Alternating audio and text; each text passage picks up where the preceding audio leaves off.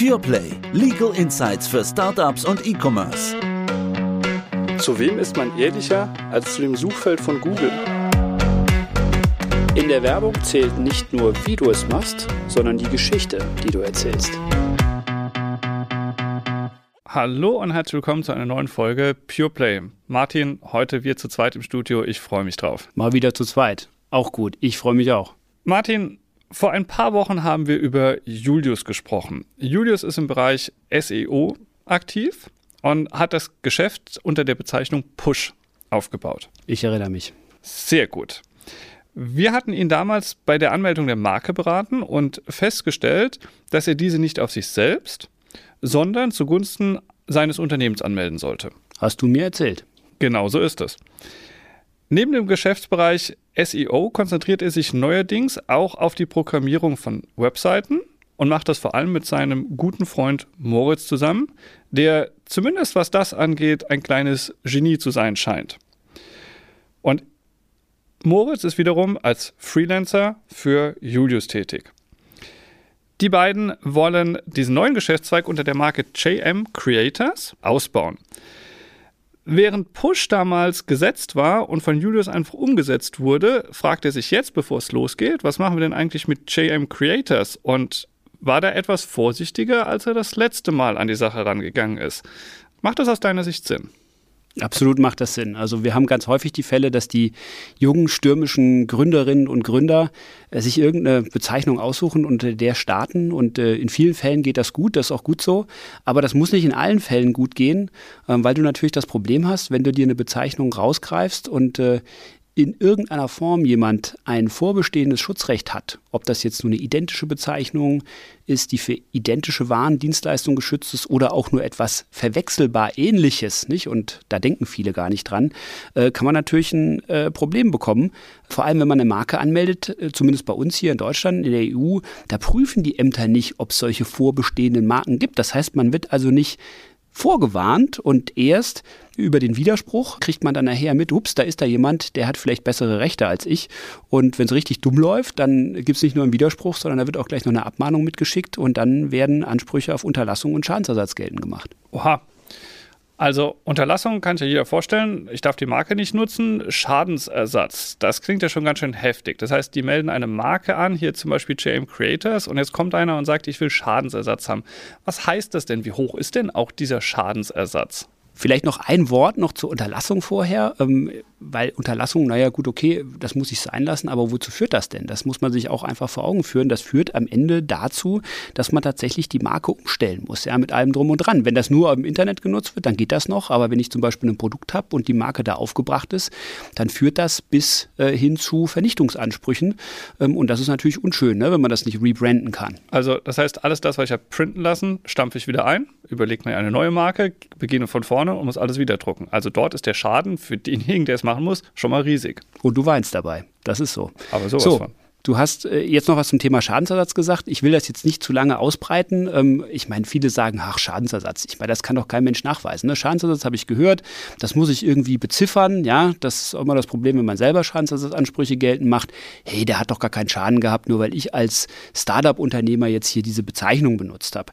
Aber da gibt es natürlich mittlerweile, oder es gibt lange, lange schon Rechtsprechung und es gibt auch gesetzliche Regelungen, die dem Schutzrechtsinhaber Krücken bieten. Ähm, das sind im Wesentlichen zwei Berechnungsmethoden, wie man den Schadenssatz ermitteln kann. Einmal darf ich den Gewinn, den der Verletzer erzielt, herausverlangen, wobei das immer so ein bisschen schwierig ist, weil äh, du kannst dir vorstellen, die Leute rechnen sich natürlich schwerstens arm, ja, vor allem wenn sie gerade äh, in der Startup-Phase sind, da ist ja auch was dran. Aber wenn sie da mal so ein bisschen unterwegs sind, wenn sie ein bisschen länger unterwegs sind, über Jahre, ja, dann fällt halt ein bestimmter Prozentsatz gerechnet auf den Umsatz an, der zu bezahlen ist, die sogenannte Lizenzanalogie, nicht? Also, welche Lizenzgebühr hätte ich bezahlt, wenn ich eine Lizenz genommen hätte? Und die Rechtsprechung setzt sowas zwischen 1 und 5 Prozent an. Hoppla.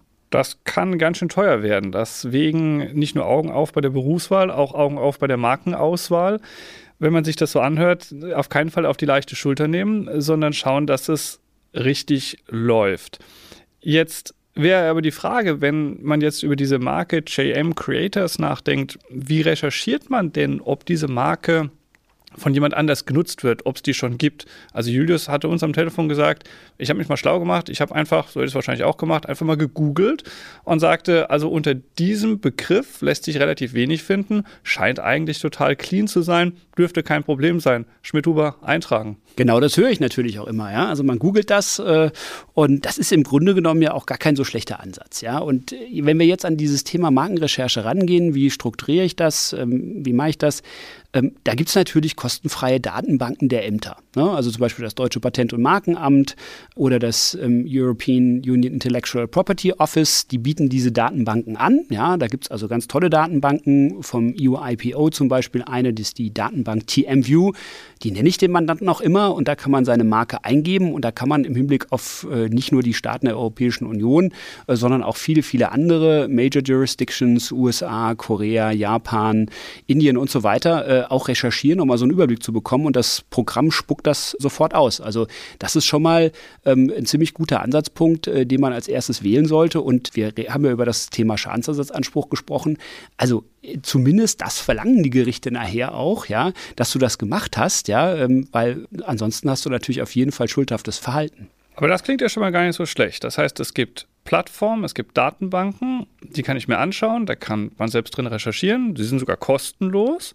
Gibt es dabei einen Haken? Ja, also der Haken, wenn man das lange, lange gemacht hat, dann merkt man schon, dass die professionellen Anbieter, ja, ähm, die wir hinzuziehen, wir haben langfristige Verträge mit denen, ähm, dass diese professionellen Anbieter doch bessere Algorithmen haben. Nicht? Also die haben, äh, ziehen sich auch die Daten von den Datenbanken in regelmäßigen Abständen runter, haben also komplette Datenbanken, äh, häufig auch unmittelbar, wenn so eine Marke veröffentlicht wird, ist die dann auch drin haben ganz andere Recherchemöglichkeiten als diese frei zugänglichen Tools. Also du kannst zum Beispiel nach Bildern recherchieren. Ja, also das wird immer, immer, immer besser.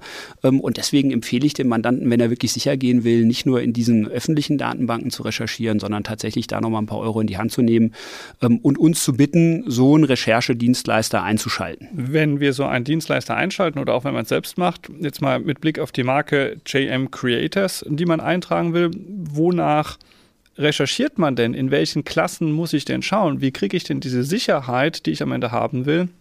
dass wenn ich mir die Mühe gemacht habe, einen, einen Namen oder eine Marke, die hoffentlich eine Marke wird im juristischen Sinn, JM Creators zu entwickeln und zu designen, dass sie wirklich auch meins ist und dass sie unangreifbar ist. Wie muss ich recherchieren? Welche Klassen schaue ich mir an? Du sagst was, uneingreifbar. Da bin ich mal gespannt, ob man das überhaupt jemals rauskriegt. Also, wenn man, einer, dann du wir müssen natürlich gucken, äh, wir müssen uns die Begriffe angucken, wir müssen uns die Marke angucken. Ne? Wir könnten jetzt hier zum Beispiel äh, nur nach den äh, beiden unterscheidungskräftigen Bestandteilen JM recherchieren, nicht? Also die sind ja im Prinzip wie so ein Name, ja. Ähm, wir könnten aber auch nach Creators recherchieren. Creators ist natürlich angelehnt an den beschreibenden Begriff des Creators. Vielleicht ganz kurz für unsere Podcast-Hörer. Der Creator schreibt sich hier tatsächlich mit RZ hinten, also ganz, ähm, ganz modern haben die beiden beiden sich das ausgedacht. Ähm, und deswegen würde ich natürlich auf dem beschreibenden Bestandteil keinen so großen Wert legen, ja, sondern tatsächlich äh, vielleicht äh, großen Wert auf das JM legen, nicht? Weil da äh, schlummern natürlich wesentlich größere Probleme, die man nicht so leicht wegdiskutieren kann.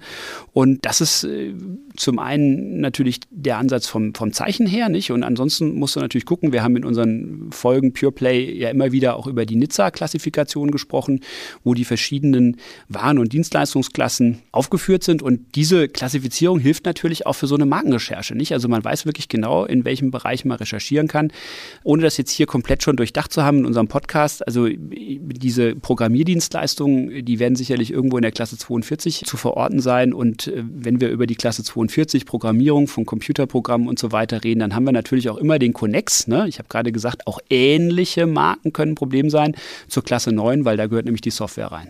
Aber Martin, wenn ich das so höre, man kann das zusammen prüfen, man kann es alleine prüfen, die Kombination, man kann es in verschiedenen Klassen prüfen. Da kommt ja ein höllisch langer Bericht am Ende raus, was es sein kann, was es nicht sein kann. Das wird der Laie, auch ich, wird es ja kaum verstehen, wenn ich diesen Bericht vor mir habe. Was tun? Ja, also das ist natürlich völlig richtig. Man kommt ja leider auch nicht umhin, dem Mandanten nachher am Ende des Tages schon auch die Marken zu zeigen, die potenziell problematisch sind. Ich kann die ja nicht verschweigen. Ja, ich muss natürlich hingehen und muss eine gewisse Auswahl treffen. Ich muss die Marken raussuchen, die potenziell wirklich problematisch sind, auf die der Mandant tatsächlich achten sollte. Und wir haben in den Jahren unserer markenrechtlichen Beratung äh, unsere äh, Search Reports immer wieder verbessert, angepasst. Also was wir zum Beispiel gemacht haben, ganz am Anfang kriegt der Mandant eine Auflistung der unseres Erachtens problematischen Marken. Die stufen wir ab nach Risikoklassen äh, und zwar mit einer Farbskala. Ne, das fängt irgendwie bei dunkelrot an und hört bei gelb auf. Grün gibt es nicht, weil wenn es grün ist, dann nehmen wir es nicht in unserem Bericht auf. Und ähm, anhand dieser fünf Farbsklassen siehst du dann daher, wenn du die untereinander in der Liste hast, eigentlich ganz gut, welches Risiko äh, der Begriff, den du ausgesucht hast, tatsächlich am Ende äh, mit sich bringt. Und ähm, wir haben dann natürlich die Trefferliste und wir verlinken die Trefferliste dann nachher auch zu dem Ergebnis. Also am Ende gibt es noch mal ein Ergebnis, da kann man es auch mal nachlesen, wo wir zu den einzelnen Marken auch was sagen.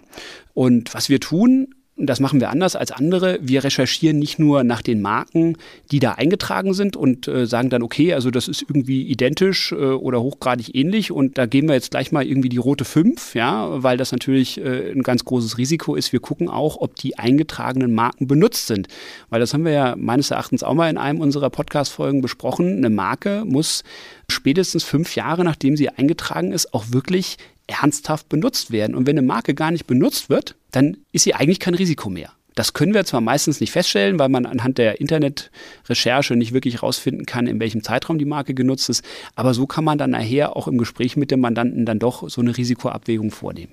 Das klingt plausibel, das klingt gut. Man hat das dann mit tollen farblichen Hinterlegungen, nicht nur schwarz auf weiß, sondern tatsächlich bunt vor sich, was für ein Risiko man eigentlich hat.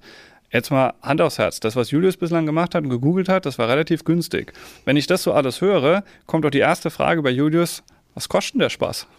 Ja, das ist immer die gute Frage. Das hängt natürlich ganz vom Budget ab. Das hängt auch ganz davon ab, was der Mandant mit der Marke machen will. Nicht? Also wenn das jetzt nur irgendwie, äh, sagen wir mal, in äh, überschaubarem Maße im Internet stattfinden soll, dann will er wahrscheinlich nicht so wahnsinnig viel Geld ausgeben. Vor allem, wenn er nachher die verletzende Bezeichnung vielleicht auch schnell wieder entfernen kann. Aber wenn er auch zum Beispiel nicht nur in Deutschland unterwegs sein will, sondern ganz Europa, dann überlegt er sich, ob er nicht äh, zumindest mal die wesentlichen Mitgliedstaaten der Europäischen Union recherchiert.